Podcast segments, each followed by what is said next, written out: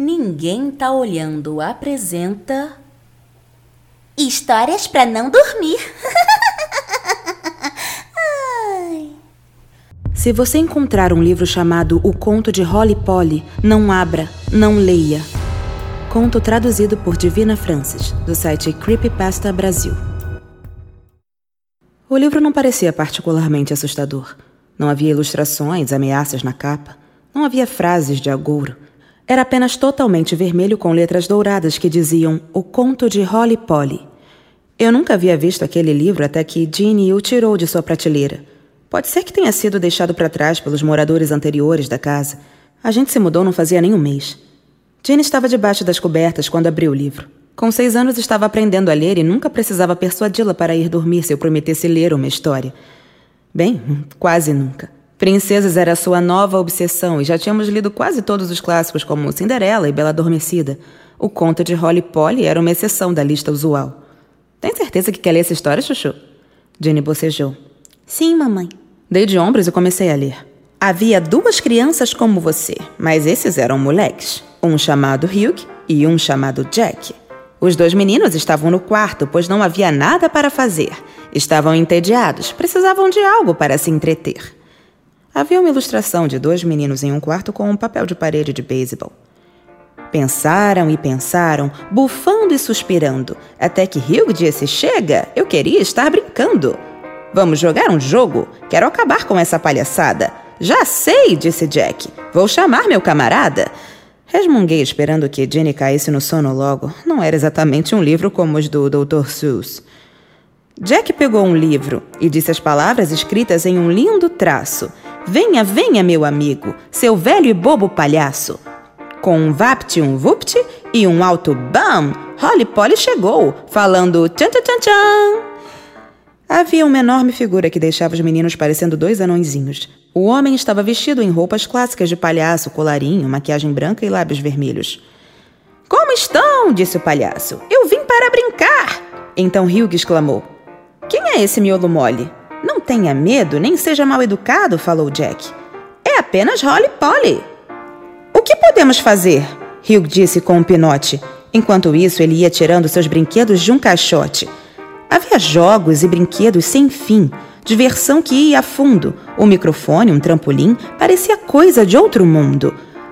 Ah, não, disse o palhaço. Isso é coisa de Jacu. Vamos jogar algo bem melhor. Que tal começarmos com esse voodoo?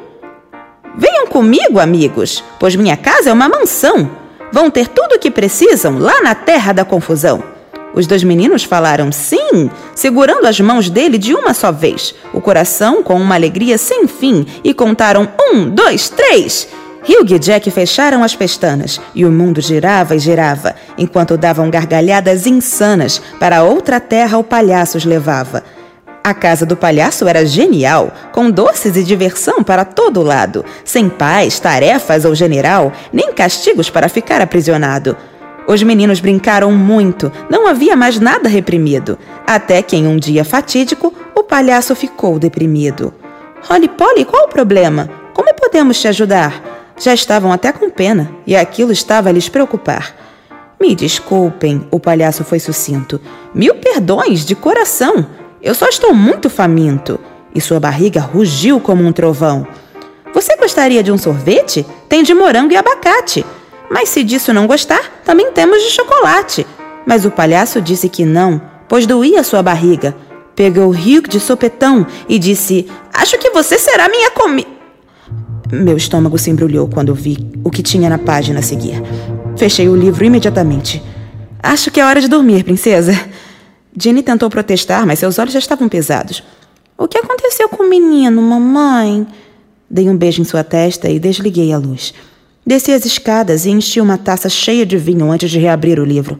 Na página em que eu havia parado de ler tinha uma ilustração grotesca. O palhaço segurava um dos garotos acima de sua cabeça e havia mordido todo o lado esquerdo dele. Seus dentes pontudos tinham arrancado pedaços rosa de carne e sangue escorria por seus lábios manchados de vermelho. Os olhos do garoto estavam fechados, seu rosto molhado de lágrimas, congelado em uma expressão de eterna agonia. Incentivada por uma curiosidade mórbida, continuei a ler. Bem alto foi como Holly Polly segurou aquele menino. Deu uma mordida e pensou como era macio o pequenino. Ele mascava e mordia, engoliu e mordiscou, e quando não sobrou mais nada, bem alto ele arrotou. Olhou em volta e percebeu, Jack tinha sumido. Isso significava que era hora de começar a ser perseguido. Jack se agachou e disparou, correu como um ratinho. Holly Polly dava risada. Volte aqui, garotinho. Esse lugar dá muitas voltas e também é muito grande. Não tem como ir embora, você vai ver que até expande. O palhaço estava certo, mas o menino podia tentar. Jack correu para fugir, mas não havia como escapar. O garotinho se cansou, respirando arrastado. Holly Polly o alcançou, soando muito animado. De todos você é o mais durão, por isso você será assado! E colocou em um enorme gancho, tadinho, ficou pendurado. A criança gritava e berrava: Seu mentiroso, feio, gordo e bobo! O palhaço lambia os beiços enquanto acendia o fogo. Virei a última página.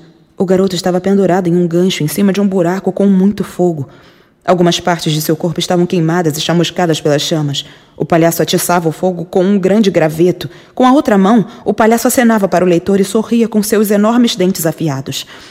O palhaço estava tão contente. Essa carne suculenta era um presente. O cheiro estava tão bom que era quase um convite. Pelo menos esse é o meu palpite. Bon appetit! O livro acabava assim. Sentia a bile subindo pela minha garganta. Quem seria o louco de escrever um livro com esse tipo de conteúdo? Provavelmente era um escritor fajuto esperando um pouco de notoriedade. Seja lá o que fosse, deixou um gosto ruim em minha boca. Terminei meu vinho e joguei o livro no lixo. Acordei cedo no dia seguinte e peguei o jornal que estava jogado em nossa varanda. Era domingo, mas eu não sou de dormir até tarde. Comecei a passar o café enquanto vislumbrei o cabeçalho da manchete. Meu coração parou. Cinco anos de desaparecimento dos dois meninos locais. Milhares participaram da marcha de lembrança dos cinco anos de desaparecimento dos irmãos Hugh e Jack Healy. Os irmãos que tinham seis e oito anos foram sequestrados de seu lar no dia 7 de janeiro de 2014. Polícia emitiu um novo pedido por informações nesta semana. História continua na página 3. Corri para a rua para retirar o livro da lata de lixo. Talvez quem tivesse escrito aquela coisa soubesse algo sobre o desaparecimento dos meninos. Eu tinha que pelo menos entregar esse material doentio para a polícia. Meu estômago despencava enquanto eu revirava o conteúdo do lixo. O livro desaparecera. Um pânico primordial ecoava em meu peito enquanto eu subia as escadas em direção do quarto de Dini. Uma folha de papel amassada estava sobre sua cama, vazia e desarrumada. Dini pegou um livro bom, um conto para animar. Mas a mamãe não achou de bom tom, disse que era muito vulgar. Ela parou a história em um momento de glória. Ah, não, não é bom. Essa parte é muito feia. O palhaço achou essa atitude vexatória, achou-a uma arrogante de mão cheia. Então a Dini a Holly Polly disse que ali estava uma chatice. Vamos em outro lugar para muito brincar e aquela boba não vai poder mais atrapalhar. E agora, Dini está contente na terra da confusão marota. Com muitos doces e presentes e várias outras coisas de garota. Enquanto a princesa comanda a corte, com seu vestido bem rodado, o palhaço fica pensando como tem sorte. Vai ser melhor quando ela estiver engordado. Faz uma semana que Dina está desaparecida. Eu entreguei a folha para os policiais, mas estão tão perplexos quanto eu. Cada verso daquele livro maldito está talhado em meu crânio. Não consigo dormir, não consigo comer. Estou escrevendo isso aqui como um apelo e um aviso. Se encontrar esse livro, não leia, não abra, ligue para a polícia. A vida de uma criança está nas suas mãos. Luísa, seus comentários sobre sobre a primeira história, que é o conto de Holly Polly. O conto de Holly Polly. Eu tava ouvindo o conto de Holly Polly e eu me arrepiei inteirinha. Essa eu trabalhei, bicha. Essa eu trabalhei. Eu consegui. Não, eu consegui ver as imagens do livro, sabe? Sim. Tipo aquela imagem é, com carinha de imagem de livro infantil, só que horrorosa. Aham. Terror total. Sim. Cara, essa história do Holly Polly, eu fico muito impressionada, porque eu acompanhei a mãe, coitada. A hora, para mim, a hora chave, assim, do Holly Polly é quando você tá narrando e aí dá a pausa, tipo, dela ficar horrorizada. Quando chega ali que dá aquela musiquinha de tensão. Ai, gente. Que ela, eu não me lembro qual é a fala que, que é na hora, mas eu me lembro que isso foi marcante da primeira vez que eu ouvi. Que foi a primeira vez que ela fica meio chocada. Ah, lembrei da palavra. É quando você fala. Você, né? a- na verdade, a, a mulher, né? Eu fala. mesmo. É quando É. ela fala. é, você vai ser a minha comida. Aham. Aí vem a música de suspense. É e, tipo, aí vem a cena horrorosa da comida, ela fecha o livro, filhinha, vai dormir, que não tá dando, não. aí ela desce, vai tomar o vinho. É foda. Eu, tipo, eu consegui acompanhar ela todinha na história e o livro é muito bizarro. E, cara, aquela musiquinha de circo no fundo vai se ferrar. Escolha é pra medo. gente ficar com medo. é pra gente ficar com medo real. Cara, é, eu tenho muito medo de palhaço, não sei você, assim, pra mim palhaço é pesadíssimo. Não, eu não tenho isso não, mas é, dá medo mesmo. Ainda mais palhaço de terror. Eu tenho uma questão com os palhaços que eu acho que não. Tudo bem, é um medo clichê, mas eu acho que o que mais me incomoda no palhaço são. São as. essa mistura da alegria, uma alegria falsa, né? A coisa da alegria que é tipo. Eu acho que eu senti o mesmo sentimento quando eu assisti It a primeira vez. O It sem ser o, o remake, né? Que fizeram agora. It já no tempo do meu pai. Enfim, que ele me mostrou o filme e tal. E eu falei, caraca, muito pesado, porque é um personagem muito carismático. É. E aí, do nada, ele tem dentes e, e, e garras e cacete. Então, pra mim, é uma coisa. É quase que cruel, assim. É, o fato, o fato do, do palhaço ser o. Tipo, o agente da felicidade é o que torna ele macabro, né? É, e é que são crianças, né? É, é que nem o. É que nem todos esses filmes de terror, porque hoje mais, né, do que antigamente. Antigamente era monstro e pronto. Mas depois de um tempo começaram a fazer um terror que era um terror meio baseado na inocência. Então, quanto mais inocente parecer, mais aterrorizante é. Né? Exatamente. E, E acho que essa é a pegada do palhaço também. e- exato. E, e dão. um- Ah, é aquela coisa de tipo, sim, eu me compadeço por você, sim. Tipo, por um acidente eu não sou uma pessoa amorosa, brincante e, e feliz, sabe? Tipo, você tem que entender que É. eu preciso comer. Então, essas coisas que me que me chocaram assim. E eu acho que eu acho que eu tenho mais medo, né? Vamos pegar o lance do terror, o clichêzão do terror. Eu tenho mais medo de palhaço demônio do que de criança demônio. Eu acho que eu tenho mais medo da criança demônio. Eu não tenho. Foda, assim, a diferença é que palhaço demônio, você pode sair correndo e pronto. A criança demônio tem um problema, que é a criança tá lá chorando num beco quietinha, você fica entre Fica penalizado, né? Exatamente. Você fica entre sair correndo gritando que nem um, um- um desesperado. Ou ajudar a criança que tá ali. Afinal, é uma criança ser o seu imbecil, né? É. Que tá ali precisando de ajuda. Mas e se ela virar pra mim com cara de demônio?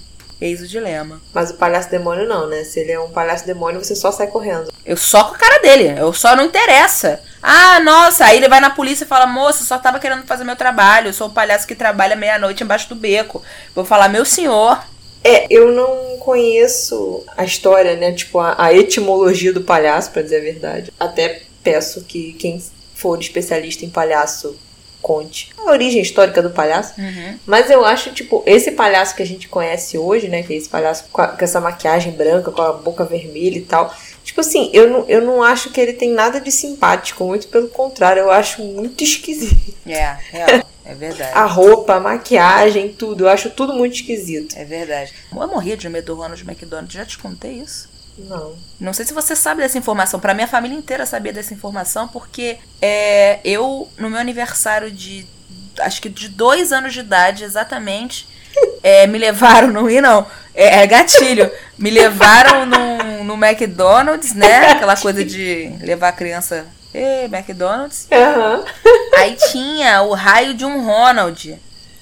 Apareceu o Ronald. Ronald Gente, mesmo. eu aca- tinha um Ronald, tinha uma pessoa vestida lá de Ronald Foi McDonald. aí, cara. Foi aí que, que gerou teu medo. Minha filha, não sei o que gerou meu medo. Eu sei que o coitado do homem estava querendo me agradar e eu acabei com o lanche de todo mundo. Eu subi em cima da mesa, eu gritava, gritava incessantemente. Eu não sei se foi daí que surgiu meu medo ou se é algum trauma anterior, mas eu lembro, eu lembro dessa cena. Você tá entendendo? Eu tinha dois anos de idade e eu me lembro. Cara, você tinha dois anos de idade. Tipo assim, anterior a isso, só Não, se, só na barriga, se tu bicho. foi em uma festinha de palhaço ou se foi em outra vida, cara. Sei lá, tu foi morta por um palhaço. Ou é, eu acho que é isso. Ou talvez eu tenha sido uma palhaça muito frustrada noutra vida e Mano, eu sei que eu tinha um pavor que eu acabei com o clima. Era uma mistura de risadas com puta que pariu o nosso lanche. Eu, eu subi em cima da mesa, não tinha bandeja certa. Eu fui pra. Eu voei no pescoço da minha mãe e lá fiquei. Eu, eu, eu lembro. Da, da, na verdade, eu não lembro da cena em si, mas eu lembro da vergonha que eu senti. Porque enquanto eu estava gritando, eu estava com vergonha. Nossa senhora, com dois anos. Eu tinha dois anos, mas eu lembro. É bizarro, é Caraca. bizarro. E não é que eu não gosto de palhaço. Eu gosto de palhaço, eu tenho amigos palhaços, não é problema. Eu só não gosto de, do. Eu acho que o Ronald. Eu acho que eu, minha questão é com o Ronald. Você tinha medo de bate-bola, né? Eu tinha, é, né? Mas aí medo de. É, mas bate-bola é foda, né? Bate-bola. eu não tinha medo de bate-bola, eu tinha medo de Clovis. Mas não é a mesma coisa? Não, bate-bola é bater bola. É o que bate a bola. O Clóvis é aquele que existe com guarda-chuvinha e muito calor. Hum. Tem Clóvis que bate bola. Aí já é uma fusão do, de demoníaca. Mas, mas é, o negócio é que eles assustam, né? Aí aquela coisa do. Como é que era a música? Como é que era a musiquinha? Uma música bem, bem homofóbica e machista junto. É uma, uma, um combo. Bate bola, bate pé, tira a roupa da mulher. Se for homem, vem aqui. Se for bicha, fica aí. Aí Nossa. as crianças gritavam isso. Aí os Clóvis, bate-bola, sei lá, ficavam putos e corriam atrás. Era essa a ordem da brincadeira. Muito saudável. Muito saudável. Formou, forjou a sociedade decente e maneira que nós temos hoje. E chega de falar de palhaços. Eu encontrei uma pesquisa online muito bizarra. Creepypasta traduzida por Divina Francis, do site Creepypasta Brasil. Narração Isabelle Riccardi. Ninguém sabe o que é o fundo do poço até alcançá-lo. Ser despedida de repente do emprego no qual trabalhou pelos últimos 10 anos e aí encontrar seu namorado te traindo com a garota que pegou a sua vaga realmente te faz pensar. Que inferno! Minhas dívidas da faculdade nem estão pagas ainda. A vida é uma droga. Depois de uma noite bêbada enviando uma dúzia de currículos e cartas de apresentação horrendas, eu desmaiei. Quando acordei na manhã seguinte, eu decidi pelo menos tentar ganhar algum dinheiro enquanto esperava uma entrevista. Naquele momento, eu pensei que o melhor modo era fazer algumas daquelas pesquisas de internet que te dão alguns centavos, um cartão presente para uma lanchonete, ou algo do tipo, depois de uma hora respondendo questões. Quer dizer, eu não tinha nenhuma outra habilidade rentável que poderia me dar algum retorno imediato. E foi assim que eu desperdicei o dia jogando jogos no computador. Pelo menos eu não precisaria pagar pela comida. Eu preenchi pesquisas por umas 5 horas antes de quase desmaiar de sono. Era bem mais cansativo do que eu pensava. No fim das 5 horas, eu tinha acumulado alguns dólares e um vale-presente, nada mal. Eu já ia fechar meu notebook e ir para o bar mais próximo afogar minha melancolia quando eu vi. Não devia ter sido tão notável, mas por algum motivo era. No canto da tela havia um pequeno anúncio. Talvez a simplicidade tenha chamado minha atenção. Letras pretas simples em uma fonte meio feia. Pesquisas por dinheiro. Se lia sobre um fundo completamente branco. Pelo menos era uma mensagem direta. Mais uma não doeria, eu pensei. Poderia muito bem ganhar mais alguns centavos antes de me afogar em álcool. Eu me sentei e cliquei no link, me preparando para sobreviver a uma outra pesquisa meticulosa, cheia de perguntas. As primeiras eram bem simples. Acho que eram mais um banco de dados do que perguntas de verdade. Meu nome, idade e ocupação. Eu pensei que era meio estranho perguntar em minha altura e peso, mas não era assim tão bizarro. A primeira pergunta de verdade foi diferente. Eu devo ter encarado a tela por muito tempo, olhos bem abertos. Que inferno! O quão forte é sua necessidade de olhar para trás de você no momento? Havia cinco opções que iam de nem um pouco a irresistível. Não havia nenhum motivo lógico para eu estar com medo, mas eu estava. Minha respiração ficou mais curta. Eu estava tentando ouvir qualquer mínimo ruído atrás de mim. Não havia nenhum. Depois de uns bons cinco minutos, eu tive a coragem de olhar. Nada. Eu suspirei aliviada e me senti meio idiota. Deve ter sido algum tipo de piada. De todo modo, eu decidi prosseguir e escolhi neutro como resposta, indo para a próxima pergunta. Por que você olharia atrás de você? Eu sorri. Que engraçado. Então simplesmente digitei eu não sei e cliquei em próxima. A terceira pergunta era: Você está em um avião. Tirando você, há apenas mais um passageiro que está sentado em algum lugar atrás de você. No meio do voo, você vai ao banheiro e percebe que o homem desapareceu. Ele não está em nenhuma das cadeiras e nem no banheiro. O que você faz? De novo, eu devo ter encarado a tela como uma idiota por uns 10 minutos. Era algum tipo de teste de personalidade obscuro? Quer dizer, deve ser isso, certo? Certo? Eu respondi de novo um eu não sei. Era verdade, eu não sabia. Como eu devia responder essa droga? Eu cliquei em próxima. agora mais intrigada que tudo. A quarta pergunta era: Você acorda numa floresta desconhecida. É noite e o luar te dá certa visibilidade. A uns 10 metros de você, há uma pequena e mal iluminada cabana. A porta está aberta e uma mulher sorridente te convida a entrar com um gesto. Você vai? Explique. Essa questão não era mais estranha que a última, então minha hipótese de ser um teste de personalidade ainda era plausível. Eu realmente tentei responder essa e disse algo como: eu entraria na cabana simplesmente porque não há outro lugar para ir. De novo, eu cliquei em próxima. Eu provavelmente não devia. As questões começaram a ficar piores. Nada sangrento ou explícito, nem nada assim, mas piores. Eram mais esquisitas, mais psicologicamente perturbadoras. Se você quer saber por que eu continuei, eu não sei responder. Eu só senti que precisava. Algumas questões eram tipo: você acorda um dia e encontra um elevador na sua casa. Toda meia-noite ele se abre por cinco minutos, revelando uma cópia exata de você que fica mais machucada a cada noite. Você continua vivendo assim? Ou entra no elevador e acaba logo com isso? E outra que era: você está num quarto de hotel e é acordado por alguém batendo com urgência na sua janela. Você espia pelas cortinas e vê um homem sem ambos os olhos. Ele põe a boca no vidro e te diz para matar a mulher no banheiro imediatamente. Você o faz? E essa foi uma das minhas menos favoritas. Você está assistindo vídeos engraçados com sua mãe. Uma das gravações inclui ela sendo assassinada por um homem mascarado. Sua mãe simplesmente ri sem dizer nada. Na sua opinião, isso é preocupante?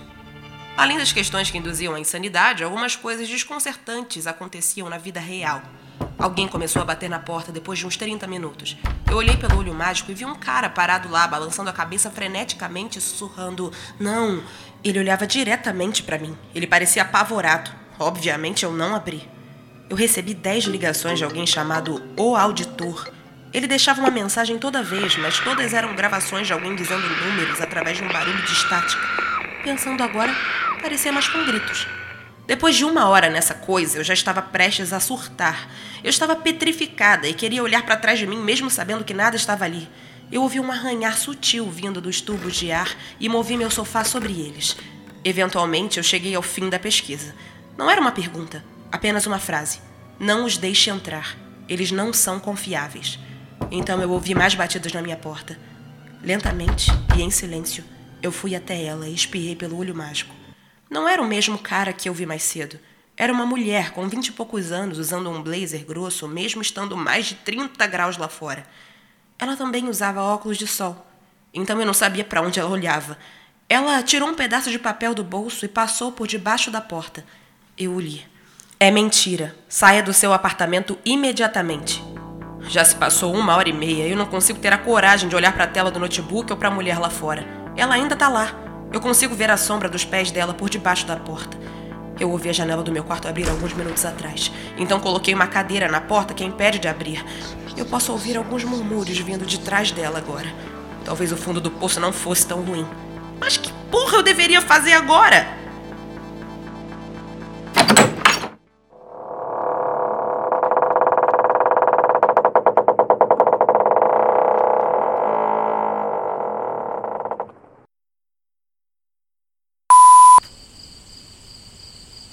Pesquisa na internet. Vamos falar de pesquisa online. Quem nunca fez uma pesquisinha online, não é mesmo? É, cuidado com as propagandas. Cara, esse da pesquisa online me lembrou um filme que eu assisti que é todo na, na internet. É assim também. Só que não é com pesquisa, não. Tipo, é um chat, um bate-papo. A pessoa começa a falar no bate-papo. E, e quando vê, tipo assim, a pessoa que tá do outro lado da tela meio que sabe tudo dela e começa a aterrorizar o ambiente dela. É, é, bem parecido com esse da pesquisa online. Nossa. Vou procurar o nome do filme. É novo esse filme? Não, esse filme é antiguinho. Tem um outro que se chama Cam, de câmera, Cam. Uhum. Mas, não é, mas não é esse, não. É que teve uma época que eu vi uma série de filmes assim só baseados em coisas da internet. Eu vou pegar os nomes e a gente bota nas recomendações, porque eu acho que vale a pena assistir. Boa, boa, bem legal. Mas esse do, do Pesquisa Online me lembrou esse filme. E tipo assim, cara, eu, eu confesso que eu ri de algumas perguntas. aquela, aquela pergunta da mãe. Sim! Isso é preocupante? claro que é, né? É preocupante. Sim. A minha, eu acho que a minha grande questão é o que que quem é que estaria do meu lado, né? Minha mãe mesmo? Porque se minha mãe tá ali, como é que ela tá? Opa! Pois é, né? Sim, isso é preocupante. É preocupante pra caralho. Mas eu amei a resposta da cabana. É tipo, sim, caralho. Se eu tô na porra de uma floresta escura e tem a caralho de uma cabana. É, não tem pra onde ir, eu vou pra cabana, né? Exatamente. Não, eu adorei. Tipo, eu achei, eu achei as perguntas do quiz muito criativas e, e bizarras, né? A ponto de dar o medo da história, assim. Uhum. Uma coisa que eu achei muito, muito uma sacada muito maneira também foi o, o conflito do fim, né? Aham. Que é, tipo, aparecer na tela. é, não deixe eles entrarem. Aham. E a mulher do lado de fora manda, é mentira. Abre a porta e sai daí. Porra! O que, que eu faço? Eu fico arrepiada. Eu tô arrepiada. Eu, já, eu tô arrepiada de novo. É porque é isso, não é, não, é, é doido porque não chega a ser terror, mas ao mesmo tempo talvez seja mais aterrorizante do que o conto de Rolly Polly, porque Exato. é um troço que você fica, mano, tô, tô sendo vigiado. Gente, assim, eu sou uma pessoa. Eu, eu, eu- a cada vez eu nutro um pouco mais de medo dessa, dessa modernidade no geral. Eu acho que a gente vai chegar a um ponto. Acho que a humanidade vai chegar a um ponto em que a gente vai, vai dizer volta que deu merda e a gente vai destruir algumas coisas. Estou falando sério, eu não tô de sacanagem. Volta que deu merda. É sério, por exemplo, a minha webcam do, do notebook nunca foi utilizada, ela nunca é utilizada. Eu tenho, nesse momento, estourando pra ela uma fita tapando a câmera e rezando pra que o resto do meu notebook também não seja uma grande câmera. então, assim, é, mas a questão é, as pessoas têm um domínio, né, sobre, sobre, sobre Sim, de tudo, da sua vida inteira. sobre tudo. Então, eu não me espanto. Eu não me espanto se. Se, as- se as- se essas coisas acontecerem com alguma frequência, assim. Se muita gente bitolada quiser pregar uma peça, Uhum. isso acontece com, com facilidade. Tudo bem que a presença física das outras pessoas ali e tal é, é bem, é bem louco. Mas eu me assustei muito com essa história, porque ela começa divertida até, né? Sim, Ela te sim, coloca exatamente. num lugar de, de conforto, assim. Mas, Lu, eu queria te perguntar uma coisa. Hum. O quão forte é a sua vontade de olhar pra trás agora? Olha, eu vou ser bem honesta. A minha vontade de olhar pra trás agora é mínima, porque atrás de mim tem uma parede. Então, assim, acho muito difícil que alguma coisa vá. Só se aparecer uma coisa na parede. Pode então, até. Que bom que isso não aconteceria. Será? eu não vou olhar pra trás dessa vez. eu prefiro não saber. Eu ia falar, tipo, você falou uma coisa interessante. É, esse, esse, essas histórias que são feitas, é, que não tem essa, a- aquele clichê do terror, né, como palhaço. Uhum. Né? É uma história que não tem o clichê do terror, mas que ela se torna aterrorizante por ser bizarra Aham. né? Pra mim, realmente são as piores. E o filme que eu comentei é, é mais ou menos assim, nessa pegada. Eu tenho alguns filmes numa lista que são mais ou menos nessa pegada. Porque teve uma época que eu comecei a procurar filmes semelhantes nessa pegada de não ser terror, mas ser bizarro o suficiente pra ser aterrorizante. É como vocês podem ver, tem pessoas que passam o tempo delas fazendo crochê, outras fazendo, praticando lettering. E tem pessoas como a Luísa, que, bem, eu não tenho nem palavras. Buscam filmes aterrorizantes. Bom, é por isso que chegamos onde chegamos, não é mesmo? Isso que importa. Enfim, gostei muito dessa história. É, também foi dessas histórias que consegui acompanhar. Eu adorei a musiquinha da, da escalada, assim, quando ela começa a fazer o, o- as perguntas, aí tem uma musiquinha que vai acompanhando, assim. Achei que a, a escolha da, dos sons ficou muito boa também. Ai, obrigada. Ai, de nada. Demorei só três meses pra editar essa merda. Sei. Fico muito feliz. Adorei, muito bom. Ah, e essa história, um detalhezinho dessa história que eu também achei interessante, que é o mesmo do Holly Polly, é que ela é toda contada no passado, mas o término dela é no presente, né? É. Tipo assim, aconteceu isso tudo e agora fudeu. Agora, é, né, no presente momento fudeu, né? Não tem uma resolução. E eu gosto disso. Essa história especificamente não tem literalmente uma resolução. Porque se a gente pega do Holly Polly, o Holly Polly, pô, beleza. Pô, mó tristão, é, a menina tá desaparecida e tal, mas acabou, né? Tem, a- agora a gente. Aham. É isso. O presente momento tá foda e. é, Fique feliz por não ser com você. E fudeu. E fudeu. Essa pegada, né, esse final assim de presente é a mesma pegada do Tuspero Vermelho. Então pra você que ainda não escutou o Tuspero Vermelho, temos um gancho. Como assim? Ah, você não escutou? Vá para a história Meu antiga. Deus, o que está esperando? Pois então, volta lá e escuta as outras três que são boas. Claro, é absurdo, inclusive, você estar aqui sem. Enfim, seguindo, porque eu estou até estressada. Mal Pressentimento. Conto traduzido por Divina Francis, do site Creepypasta Brasil. Narração: Isabelle Ricarte. Trabalhar com enfermagem é trabalhar muito e receber pouco. Você sente isso mais intensamente quando sai de um turno duplo no meio da noite. Todos os cheiros se agarram ao interior do seu nariz até você ficar convencido de que não esfregou bem as mãos e sabe que você só tem algumas preciosas horas de sono antes de acordar e começar tudo de novo. Era meia-noite passada quando me arrastei para fora do hospital até meu carro. Joguei minha bolsa antes de mim e, ao invés de aterrissar no banco do passageiro, ela bateu de lado e caiu. Seu conteúdo caiu livremente pelo chão. Meu celular, meus chicletes, minha carteira, tudo espalhado e perdido no escuro. Parecia um final adequado para o dia que eu tinha tido. Eu procuraria tudo mais tarde, só queria chegar em casa. Depois de colocar o cinto rapidamente, estava dirigindo pelas estradas quase desertas. Eu estava morando com meus pais enquanto economizava para ter o meu próprio lar, o que certamente tinha vantagens, como o prato de janta que minha mãe sempre deixava prontinho na geladeira para mim. Nada como um banho quente e um pouco de lasanha caseira para melhorar as coisas. Eu estava em um trecho calmo da Roland Street cantarolando Phil Collins quando meu carro foi invadido por luzes azuis e vermelhas. Uma olhada no espelho retrovisor revelou o contorno escuro de um carro sob luzes piscantes. Nenhuma sirene, no entanto. Provavelmente seriam desnecessariamente barulhentas àquela hora da noite. Merda, murmurei. Não achei que estava dirigindo tão rápido, e até onde eu sabia, todas as minhas luzes estavam funcionando. Por que mais estaria sendo parada? Era só o que faltava, pensei, com um sorriso exaustivamente debochado e não característico, enquanto eu parava o carro no acostamento. A viatura parou atrás de mim. Desliguei a música e abri a janela antes de colocar minhas mãos de volta no volante. A noite estava quieta e pacífica ao nosso redor. Sorria, seja educada e vamos acabar logo com isso, falei para mim mesma. Vi a porta do motorista se abrir e um homem alto e corpulento saiu da viatura. Havia uma arrogância em seus passos quando se aproximou e eu cerrei meus dentes em meu melhor sorriso de enfermeira. Boa noite, senhor, falei. A primeira coisa que notei sobre ele quando parou ao lado do meu carro foi que usava óculos de sol. Era um detalhe pequeno, talvez um truque bobo, ou ele achava, incorretamente, que parecia legal. Mas isso me deixou um pouco desconfortável. Havia algo de errado em olhar para o meu próprio reflexo. Isso me deixou com um mau pressentimento. Boa noite, senhora, respondeu. Ele se encostou no meu carro com o um braço apoiado no teto acima da minha janela. Você sabe por que eu te parei? Honestamente, não, não sei. Você estava zigue-zagueando por lá. Apontou para a estrada. Zigue-zagueando? Eu acho que não, eu disse, mantendo a minha calma.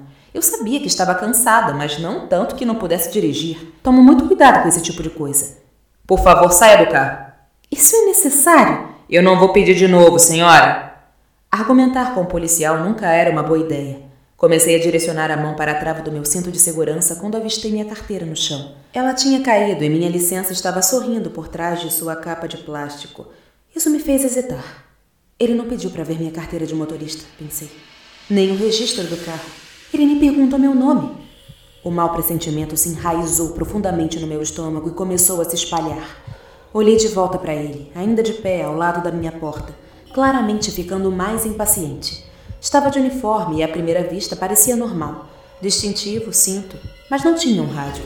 Quantas vezes eu tinha visto os policiais que trabalhavam com segurança no hospital falando em seus ombros ou ouvindo aquele barulho chiado antes que pudessem abaixar o volume? Onde estava o rádio dele? Senhora, disse com firmeza, saia do carro.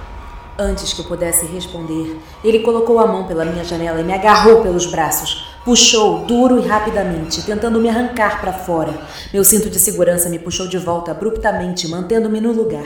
E eu tentei afastá-lo, mas ele era maior e mais forte do que eu.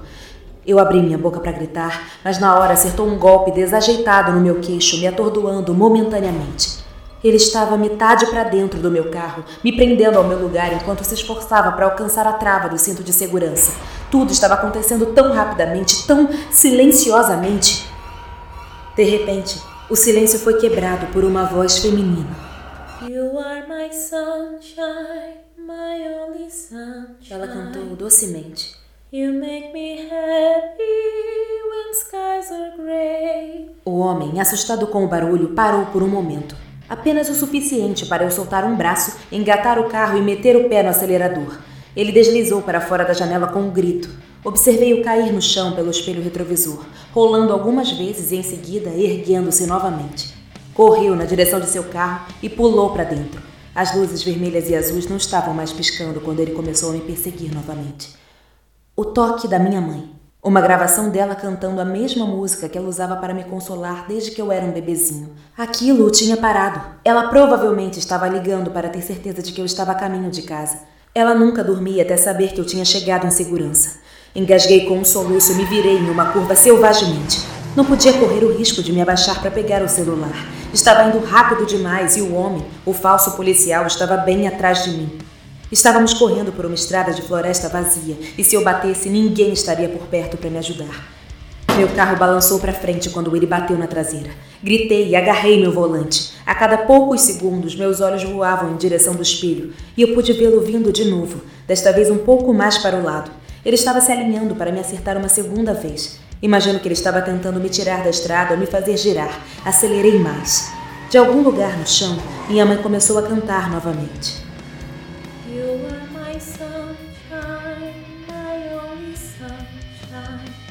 Make me happy when skies are gray. Never know, dear, how much I love you. So please don't take my sunshine away. Ele deu uma batidinha na minha traseira, como se ele estivesse hesitante, testando. Talvez estivesse até preocupado que fosse se machucar se fizesse aquilo. Dei um berrinho e me balancei no banco como se isso fosse fazer meu Corolla de 10 anos ir mais rápido. Ao meu lado, a voz da mamãe continuava cantando. Estava fora de contexto, aquele tom suave e tão amoroso, mesmo enquanto o homem colidia comigo novamente. Meu carro estremeceu. O para-choque se deslocou um pouco. Estávamos chegando mais perto do meu bairro, algumas casas separadas por enormes terrenos. Os postes que marcavam a entrada da minha rua pareciam brilhar intensamente. Minha respiração pesada e irregular e o som do meu sangue pulsando encheram meus ouvidos. Eu podia sentir meus batimentos cardíacos pulsando no meu peito. Mãe, Sussurrei.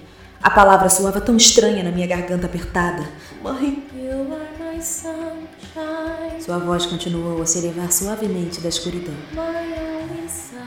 Nossos pneus berraram juntos quando entrávamos para o meu bairro. Minha casa ficava a apenas um quarteirão de distância. O pânico estava crescendo em mim. Ele bateu em mim de novo, desta vez com mais força, e meus pneus traseiros derraparam perigosamente. Segurei o volante com força para mantê-lo no curso. Outra curva. Outra batida. Ele estava ficando mais agressivo.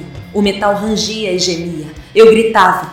As luzes do lado de fora ainda estavam acesas, fazendo minha casa se destacar contra a noite. Eu estava tão perto. A última batida contra a parte de trás do meu carro foi cruel e dura. Perdi a entrada da minha garagem, girei, subi na calçada e parei no gramado da frente.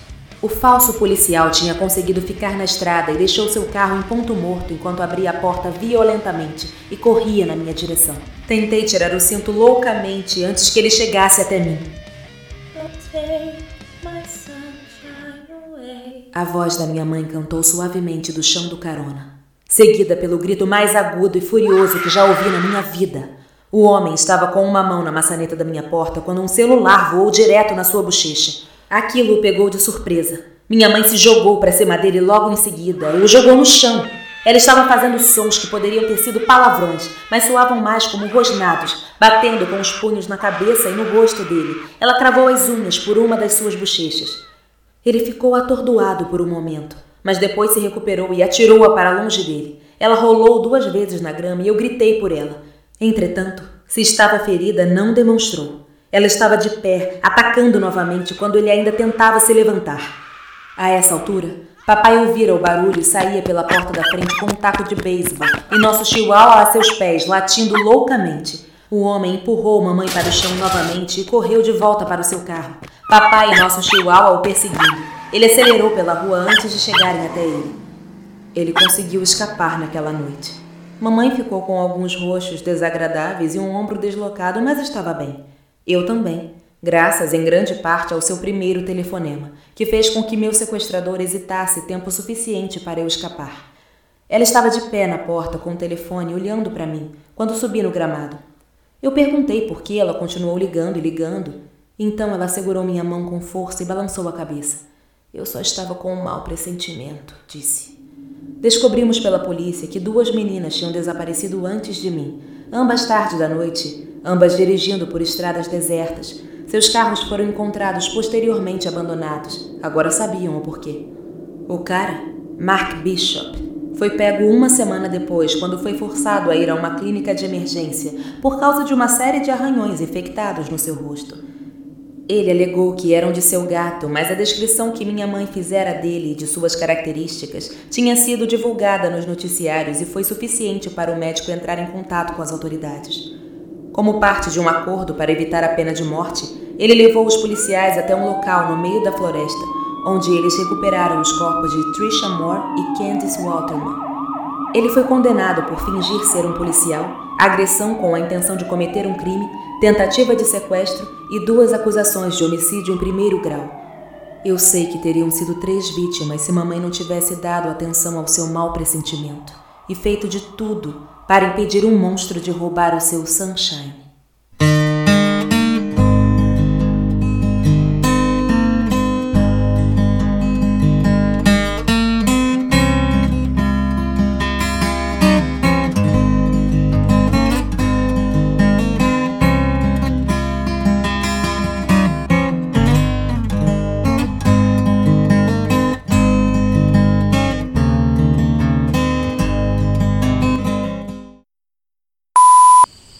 Última história é Mal Pressentimento.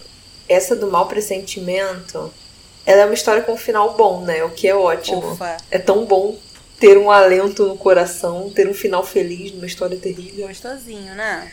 Gostosinho. Mas essa história é, é bizarra. Bizarra. Esse negócio da mãe cantando no celular.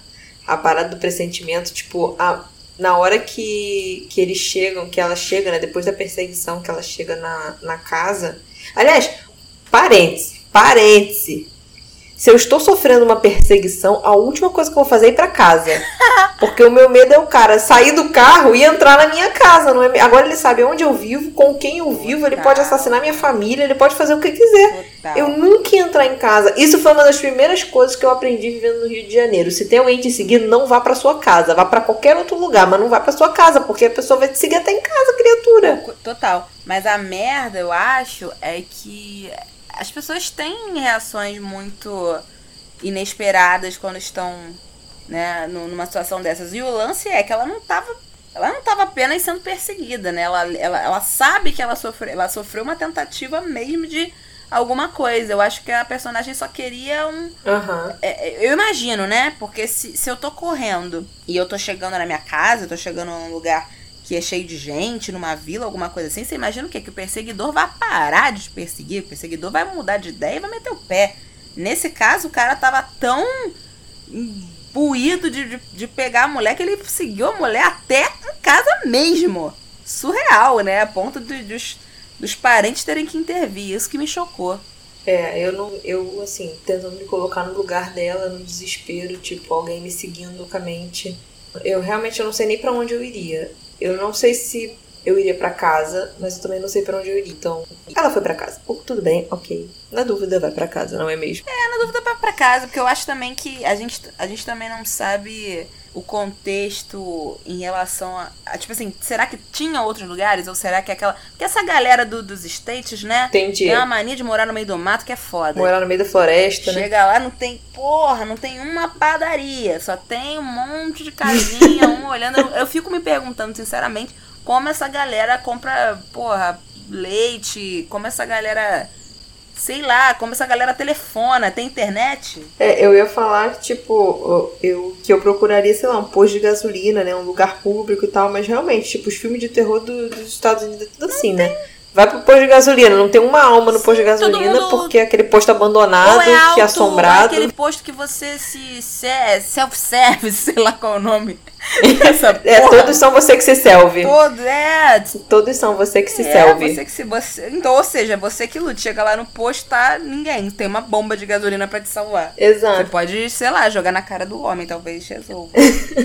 O que eu ia falar é que, tipo assim, na hora que ela chegou em casa, que a mãe, tipo, se jogou que nem um animal em cima do homem berrando, porque, porque os gritos, né, do fundo da sonoplastia foi que a mãe pulou que nem um animal. É, bom, mas olha, em minha defesa, eu só escolhi esses gritos bizarros porque o texto tava muito claro dizendo que ela Pulou que nem um animal. deu gritos que não pareciam nem humanos e tipo. É, é, tem isso na narração, é É, verdade. então foi. E tipo assim, eu não sei, é, é porque eu não sei se todo mundo entende, né, inglês e fala inglês e tal. Mas o, o gancho, né, do negócio, que é, é, o, é o do final, né? Tipo, não, don't, don't let my, don't take my sunshine, alguma coisa assim. É, so please don't take my sunshine away. Isso, tipo, por favor, não, não leve meu, meu raio de sol embora. Então, tipo assim, ao longo de todo. Ó, tô até arrepiada. Ai, eu me arrepiei na hora também. Ai, gente, que coisa. Ao longo de todo a história, ela ficou cantando, tipo, não leve meu raio de sol embora. E aí no final, tipo, ela se joga em cima do cara.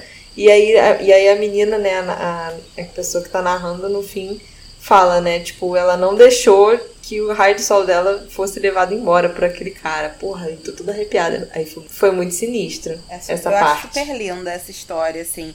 E eu vejo num lugar de, de mãe protetora, mas num lugar de, tipo, mãe. Mãe, mãe leoa, né? Tipo. É, poxa, ela, ela por acaso não estava morando sozinha, mas ela morava já sozinha, já tinha idade, e é uma Sim. mãe que não descansa até saber como a filha tá, se tá tudo bem. Então eu acho muito fofo. Eu vejo que eu identifico muito a figura da minha mãe nessa também. a tua mãe é mesmo. Então é isso, meu amor. Meu raio de sol não vai embora, não, meu amor. Vai, vai ter barulho, o pau vai torar e o meu raio de sol não vai embora.